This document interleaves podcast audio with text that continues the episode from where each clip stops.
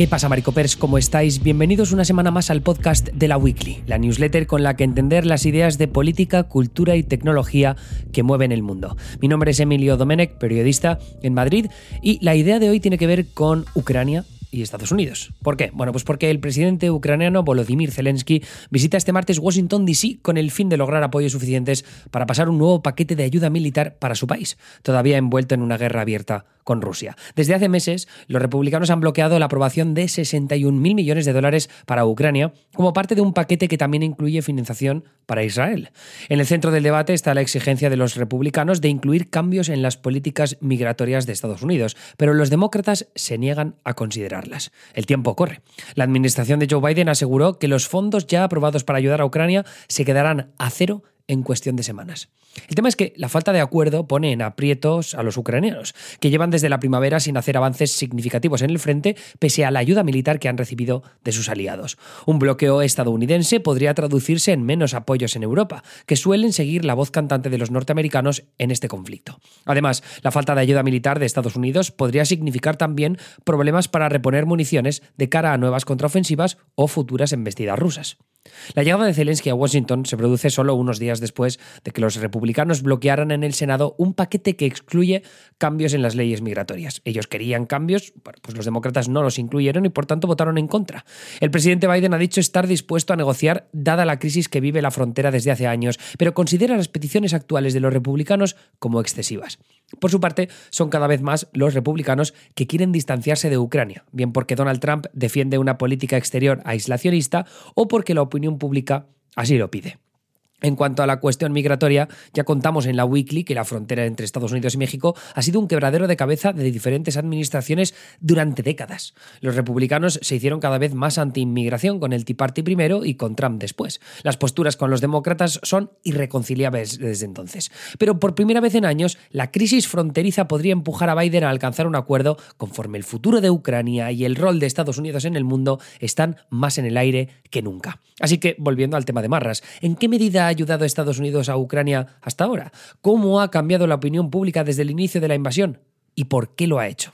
Vale, pues vamos a empezar por lo primero, que es cómo ha ayudado Estados Unidos a Ucrania y cómo se compara con el resto de Mm, colaboracionismo que ha habido con ellos, ¿no? Bueno, colaboracionismo quizás no es la mejor palabra, pero me entendéis. El caso es que para mantener un apoyo efectivo a Ucrania, Biden debe conseguir que las cámaras del Capitolio sigan aprobando paquetes de gasto excepcionales para la asistencia a Ucrania. El problema para el presidente es que los republicanos tienen el control de la Cámara de Representantes, donde pueden bloquearlo todo. Además, Biden necesita al menos 10 senadores republicanos para pasar leyes en la Cámara Alta, con lo que el poder de negociación republicano es todavía mayor.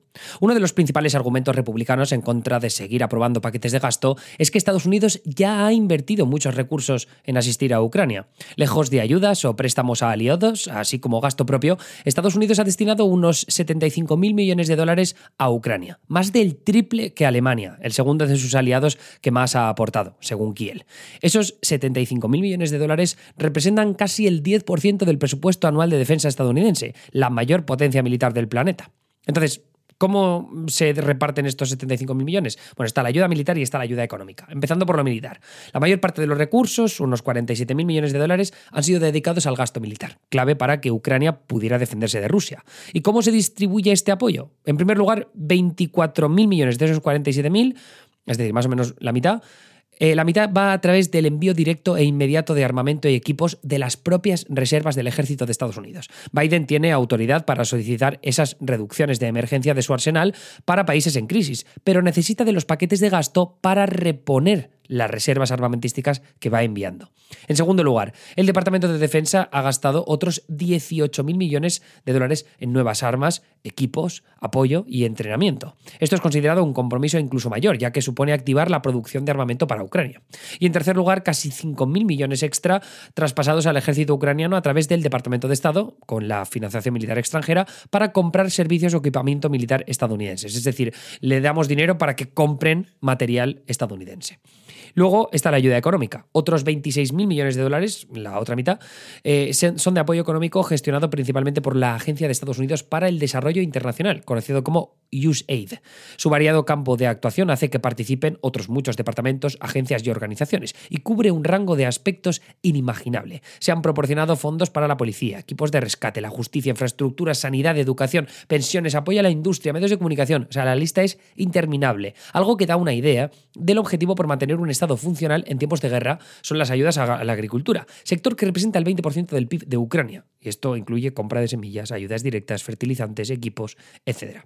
La transversalidad y el alcance de las ayudas hacen que algunos expertos comparen el esfuerzo actual con el plan Marshall. Ajustando por inflación, el, plano, el plan perdón, para reconstruir Europa tras la Segunda Guerra Mundial sumó el equivalente a 150.000 millones de dólares en tres años. Es decir, que esto es un poquito menos, pero no mucho menos pero para tener un poco más de perspectiva. Algunas comparaciones ayudan a tomar perspectiva del volumen de esfuerzo de Estados Unidos en relación a otros países. Por una parte, en relación a su PIB, los gastos de la guerra han supuesto el 0,33% con 29 países en el mundo cuyo gasto es mayor en términos relativos al estadounidense. El ranking lo lidera Lituania con un 1,9% del PIB eh, enviado a Ucrania y España en el puesto 15 con un 0,8%. Recuerdo, Estados Unidos el 0,33%. Y el plan de recuperación económico de la Unión Europea triplica en cifras al estadounidense, sin sumar otras aportaciones bilaterales de los Estados miembros. Eh, por otra parte, el liderazgo en gasto militar es incuestionable. Pero se ve de otra manera si entendemos que Estados Unidos presupuestó 801 mil millones de dólares para sus Fuerzas Armadas en 2021 y que el apoyo a Ucrania forma parte de su estrategia de seguridad global. Es decir, están ayudando a destrozar a Rusia para luego tener que gastar menos en pues, más seguridad en otros países, por ejemplo. La inmensa mayoría del dinero aportado al esfuerzo bélico son ayudas no reembolsables, dólares que no vuelven. Y parece que Biden se reserva la posibilidad que le autoriza a utilizar un sistema de préstamos o alquiler de equipo militar por si carece el apoyo congresual en el futuro, que es algo que prácticamente parece que va a ocurrir, ¿no?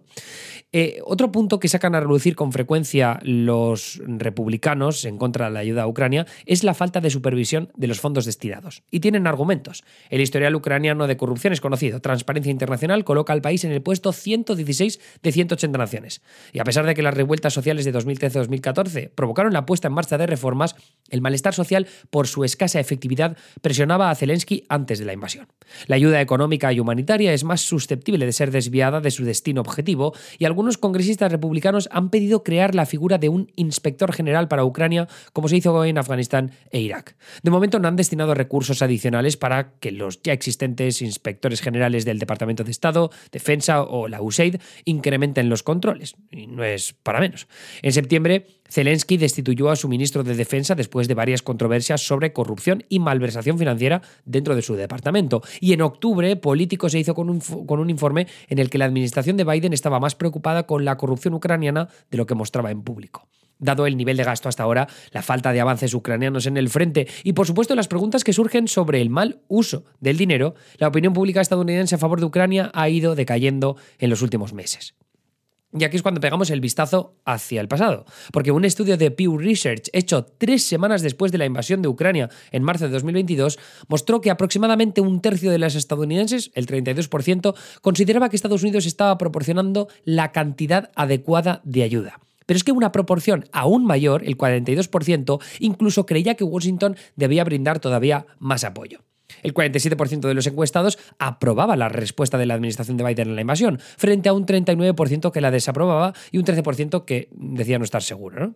Lo curioso es que la mayoría de quienes desaprobaban la respuesta del gobierno demócrata, un 54%, creían que Estados Unidos no estaba dando suficiente apoyo, es decir, querían que Washington tomara más cartas en el asunto. Y al disgregar los resultados según afinidad de partido, casi la mitad de los republicanos, el 49%, consideraba que se estaba brindando poco apoyo frente a un 38% de demócratas que coincidían con esa apreciación. Resumiendo, los republicanos querían más acción. Es bastante heavy eso, porque a casi dos años vista, los cambios de la opinión pública han sufrido un fuerte sesgo partidista. La mayoría de demócratas y republicanos ahora se encuentran en extremos opuestos de las cuestiones relacionadas al rol que debe cumplir Estados Unidos en la crisis de Ucrania. El 31% de los estadounidenses dicen que Estados Unidos está enviando demasiada ayuda a Ucrania, un salto de 24 puntos con respecto a la encuesta de Pew Research hecha en marzo de 2022. El cambio es igual entre quienes hace casi dos años creían que Estados Unidos no estaba prestando suficiente ayuda. 24 puntos menos, del 42% en marzo de 2022 a un paupérrimo 18% ahora.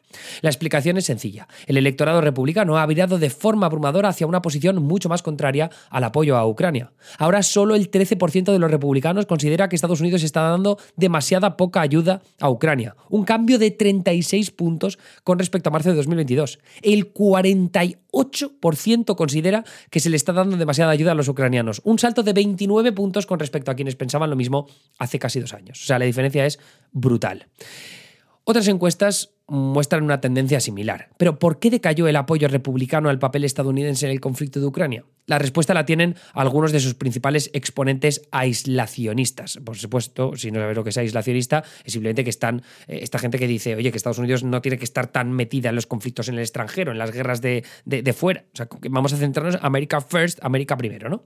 El senador republicano J.D. Vance, por ejemplo, es una de las mayores voces en contra de prolongar la asistencia de Estados Unidos a Ucrania. Ya en marzo de este año, 2023, sostenía que la administración de Biden estaba actuando de forma equivocada y que al gastar más en la guerra, lo único que lograba era prolongar el conflicto. Cito a Vance directamente. Lo más probable es que tanto si gastamos mucho dinero adicional como si no lo gastamos, acabemos llegando a un acuerdo negociado en el que parte de Crimea acabe bajo control ruso y el resto de Ucrania acabe bajo control ucraniano. Hace un par de semanas, un grupo de legisladores republicanos liderados por Vance presentaron una carta a la Casa Blanca prometiendo oponerse a brindar mayor apoyo a Ucrania hasta conocer mejor el destino del dinero y qué avances está teniendo exactamente Kiev contra Rusia. Cito textualmente de la carta de los 28 legisladores que se apoyaron a Vance. El pueblo estadounidense merece saber a qué se ha destinado su dinero. ¿Cómo va la contraofensiva? ¿Están los ucranianos más cerca de la victoria que hace seis meses? Sería una abdicación absurda de la responsabilidad del Congreso conceder esta solicitud desconociendo la respuesta a estas preguntas. Vale, y entonces, ¿qué piensa Trump, por ejemplo, que es el líder del, de facto del Partido Republicano? Pues el expresidente también ha tenido un rol destacable en la formación de la opinión contra la gestión de Biden en la guerra de Ucrania. En una entrevista de JV News, Trump aseguró que si fuera presidente terminaría la guerra en un día. Tardará 24 horas. Haré que eso termine. Sería muy fácil. Esta narrativa encontró aliados rápidamente en los medios afines a la derecha estadounidense, especialmente Fox News. El conocido expresentador de la cadena, Tucker Carlson, encabezó una estrategia mediática para abandonar la atención en Ucrania y redirigir el foco a los problemas de la administración de Biden. Para Carlson, la guerra en Ucrania era y es una causa perdida en la que Biden insistía en invertir pese a la inminencia de la victoria rusa, que todavía no se ha dado. Sus declaraciones fueron rápidamente replicadas por los medios rusos, cuya relación con los medios conservadores estadounidenses ha ido estrechándose al punto de retroalimentarse. Pero buena parte de la argumentación en contra de la ayuda estadounidense a Ucrania está basada en falacias y noticias falsas, principalmente con ataques tintados de antisemitismo contra Zelensky, que es judío, y la supuesta agenda globalista que lo defiende. Por ejemplo, en artículos de opinión y reportajes publicados este año, eh, Carlson ha asegurado que Ucrania ni siquiera puede ser considerado un país democrático y que Zelensky es un corrupto, cosas que no ha demostrado. En julio, Carlson dedicó un programa entero a analizar la destrucción de la presa de Nova Kakova, cuando más de 40.000 personas tuvieron que ser evacuadas de territorio ucraniano. El presentador concluyó que se trataba de una maniobra militar ucraniana, pero el politólogo Ian Bremer explicó una a una las falacias y contradicciones de ese análisis. Esto nos lleva a lo otro que hace Carlson, que es construir un blindaje discursivo con el que se victimiza frente a ataques de quienes defienden a Ucrania, asegurando que existe una suerte de persecución política de, bueno, en este caso, a quienes tienen una opinión heterodoxa sobre la guerra y que tilda a los disidentes de trabajadores secretos de Vladimir Putin. Es la misma lógica que históricamente ha utilizado la derecha para sostener discursos en contra de los derechos humanos, exigiendo libertad de expresión y que hoy en día es habitual ver en medios de comunicación de la derecha estadounidense. Y es esa legitimización de la opinión impopular sobre el conflicto en Ucrania lo que ha reducido significativamente los porcentajes de apoyo republicano a extender las ayudas y defender una postura más aislacionista. Además, ese cambio en la opinión pública se ha retroalimentado en Washington, pues políticos republicanos que otrora apoyaron a Ucrania ahora se ven forzados a rechazar enviar más paquetes militares con tal de contentar a su electorado. Curiosamente, es un cambio de tendencia que recuerda a lo que sucedió a primeros de los 2010 con el debate migratorio, cuando el Tea Party fue radicalizando a los republicanos en ese terreno. Este octubre, varios republicanos radicales votaron expulsar a Kevin McCarthy como presidente de la Cámara de Representantes porque sospechaban que había llegado a un acuerdo para aprobar más financiación para la causa ucraniana.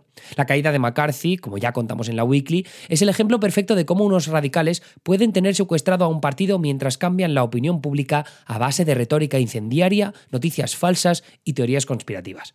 Ahora, esa presión radical puede ser la sentencia de Ucrania en su guerra contra Rusia y un cambio de paradigma en el rol estadounidense en la defensa de sus aliados a nivel global. O también un nuevo paso de Biden hacia la derecha para llegar a un acuerdo de reforma migratoria que habría sido impensable hace solo unos meses. Veremos en qué queda todo, pero hasta aquí podemos leer con esta visita de Zelensky, que seguro será importante para los demócratas de cara a ejercer una mayor presión contra los republicanos. Eh, queda a ver si funciona, pero eh, a estas alturas de la película parece bastante complicado. Eso ha sido por mi parte. Soy Emilio Domenech, periodista en Madrid. Os envío un fuerte abrazo. Gracias por seguir ahí. Ya sabéis que si queréis recibir más newsletters cada semana de mis compañeros Anita Pereira, Bosco Bárcena y yo, eh, newsletters extra para hablar de las ideas de política, cultura y tecnología que mueven el mundo, podéis suscribiros a la Weekly Premium en laweekly.com. Eso es todo por mi parte. Nos vemos el miércoles en Gabinete de Crisis en la sexta, diez y media de la noche, eh, que esta vez hablamos sobre superbacterias, contagio, con guiño zombie incluido. Un beso y hasta luego.